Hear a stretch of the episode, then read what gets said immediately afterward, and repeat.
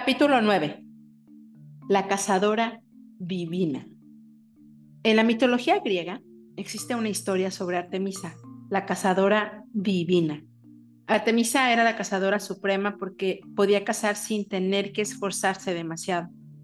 Satisfacía sus necesidades con gran facilidad y vivía en perfecta armonía con el bosque. Era amada por todos los animales y ser casado por ella se consideraba un honor. Nunca daba la impresión de estar cazando. Todo lo que necesitaba se le acercaba, y eso es lo que la convertía en la mejor cazadora, pero a la vez también en la presa más difícil. Su forma animal era la de un ciervo mágico, al que resultaba casi imposible cazar. Y así vivió Artemisa en perfecta armonía con el bosque, porque un día el rey dio una orden a Hércules, el hijo de Zeus, que iba en busca de su propia trascendencia. Le ordenó que cazara al siervo mágico de Artemisa. Hércules, invicto, dijo de, hijo de Zeus, no se negó y se adentró en el bosque para cumplir su misión. El siervo, cuando vio a Hércules, no se asustó e incluso le permitió acercarse. Sin embargo, al ver que éste se disponía a capturarlo, se alejó corriendo, poniendo claramente de manifiesto que a menos que sus dotes de cazador fuesen mejores que las de Artemisa, jamás podría cazarlo. Ante esta situación, Hércules recurrió a Hermes, el mensajero de los dioses por ser el más rápido, para que le prestase sus alas, lo que le permitió ser más rápido que Hermes y cazar la presa más valiosa. Ya te puedes imaginar la reacción de Artemisa. Había sido cazada por Hércules y por supuesto quiso vengarse. No obstante, aunque hizo todo lo que pudo para capturar a Hércules, este se había convertido en la presa más difícil. Hércules gozaba de plena libertad y aunque Artemisa no cejó en su intento, no fue capaz de conseguir atraparlo. A todo esto, Artemisa no necesitaba a Hércules para nada. Sentía una imperiosa necesidad de capturarlo, pero no se trataba de nada más que de una ilusión. Creía que estaba enamorada de él y lo quería para ella sola, de manera que lo único que tenía en la mente era conseguirlo. Y esto llegó a convertirse en una obsesión que la llevó a perder la felicidad. Empezó a cambiar, dejó de estar en armonía con el bosque y se puso a cazar solo por placer de conseguir una presa. Y así rompió sus propias reglas y se convirtió en una predadora. Ahora los animales le tenían miedo y el bosque empezó a rechazarla. Sin embargo, a ella no le importó. No era capaz de ver la verdad. Hércules era lo único que ocupaba su mente. Había muchos trabajos que requerían la atención de Hércules, pero aún así, en ocasiones iba al bosque a fin de visitar a Artemisa. Y cada vez que acudía, ella hacía todo lo, que estaba en sus manos para casarlo. Cuando estaba con Hércules, se sentía desbordada de felicidad por estar a su lado, aunque sabía que él se marcharía lo que la hacía sentirse celosa y posesiva. Cada vez que Hércules se marchaba, ella sufría y lloraba.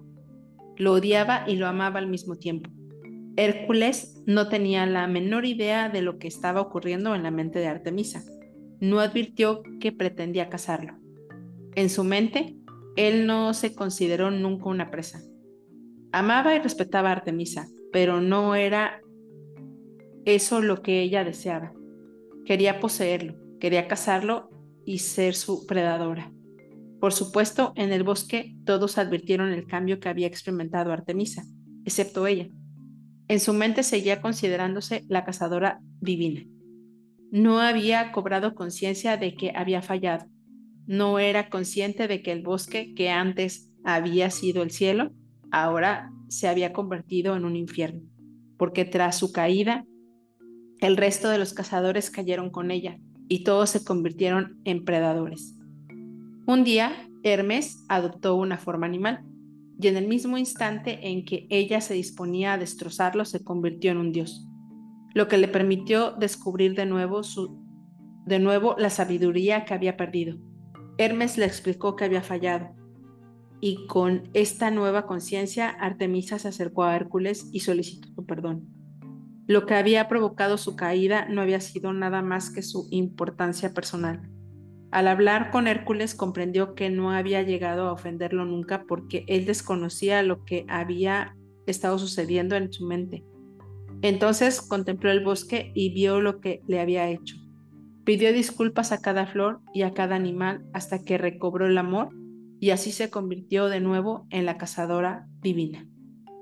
Te explico esta historia para que sepas que todos somos cazadores y todos somos presas. Todo lo que existe a la vez todo lo que existe es a la vez cazador y presa. ¿Por qué cazamos? Cazamos a fin de satisfacer nuestras necesidades. He hablado de las necesidades del cuerpo en oposición a las necesidades de la mente. Cuando ésta cree que es el cuerpo, las necesidades no son más que ilusiones y por eso es imposible satisfacerlas. Cuando intentamos cazar esas necesidades irreales de la mente, nos convertimos en predadores.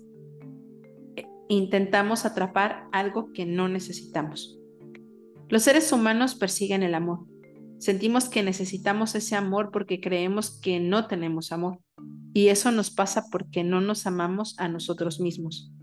Vamos en busca de amor en otros seres humanos como nosotros y esperamos recibirlo de ellos cuando de hecho esos seres humanos se encuentran en la misma situación que nosotros.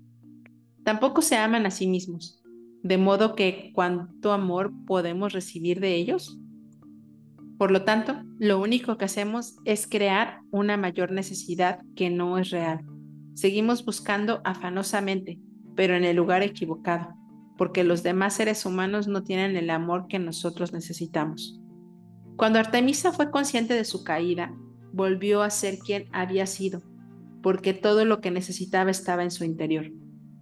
Y lo mismo vale para todos nosotros, ya que todos nosotros somos como Artemisa tras su caída y antes de su redención. Buscamos afanosamente el amor, perseguimos la justicia y la felicidad, perseguimos a Dios, pero Dios está en nuestro interior. La casa del siervo mágico te enseña que tienes que buscar en tu interior es una gran historia que merece la pena recordar. Si no te olvidas de Artemisa, siempre encontrarás amor en tu interior. Los seres humanos que se persiguen afanosamente unos a otros en busca de amor nunca se sentirán satisfechos, nunca encontrarán el amor que necesitan en otros seres humanos. La mente siente la necesidad, pero no es posible satisfacerla porque no está ahí, nunca está ahí. El amor que necesitamos buscar es el que reside en nuestro interior, pero ese amor es difícil de apresar.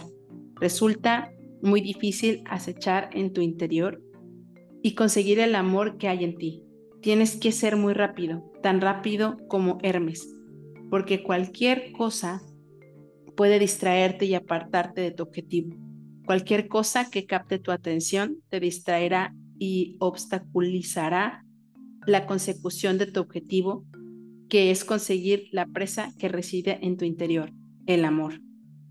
Si eres capaz de capturar la presa, verás que el amor crecerá con fuerza en tu interior y que satisfacerá las necesidades. Esto es de vital importancia para tu felicidad. Por lo general, los seres humanos inician una relación como si fuesen a casar Buscan lo que creen que necesitan y esperan encontrarlo en otra persona para después descubrir que no está ahí. Por eso, cuando te inicia una relación sin esta necesidad, es otro asunto. ¿Cómo cazar en tu interior? Para capturar el amor que está en tu interior, tienes que entregarte a ti mismo como el cazador y su presa. Dentro de tu mente existe un cazador y también una presa. ¿Quién es el cazador y quién es la presa? En la gente corriente, el cazador es el parásito. El parásito lo sabe todo de ti y lo que quiere son las emociones que provienen del miedo. El parásito es un comedor de basura. Adora el miedo y la desdicha. Adora el enfado, los celos y la envidia. Adora cualquier emoción capaz de hacer sufrir. El parásito quiere desquitarse y quiere tener el control.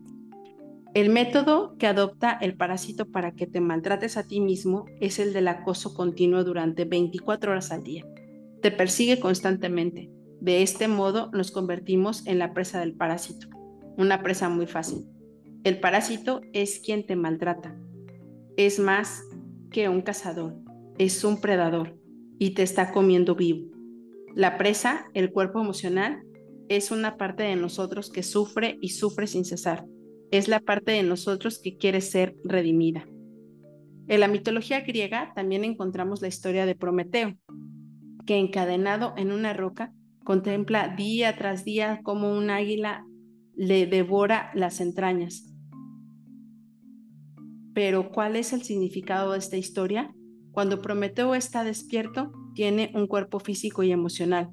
El águila es el parásito que se come sus entrañas. Por la noche no tiene cuerpo emocional y se recupera.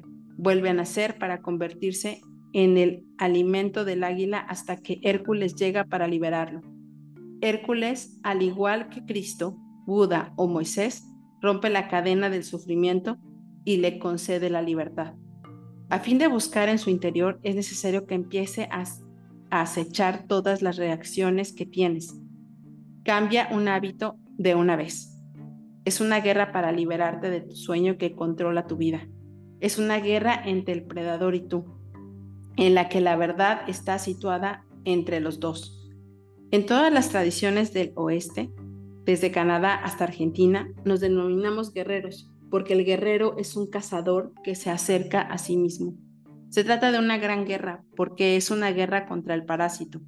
Que seas un guerrero no significa que ganes la guerra, pero al menos te rebelas y dejas, que y dejas de aceptar que el parásito te devore vivo. Conviértete en cazador, es el primer paso. Cuando Hércules acudió al bosque en busca de Artemisa, vio que no tenía posibilidades de capturar al ciervo entonces se fue a ver a Hermes, el supremo maestro, y aprendió a ser un cazador más hábil. Necesitaba ser mejor que Artemisa a fin de darle caza.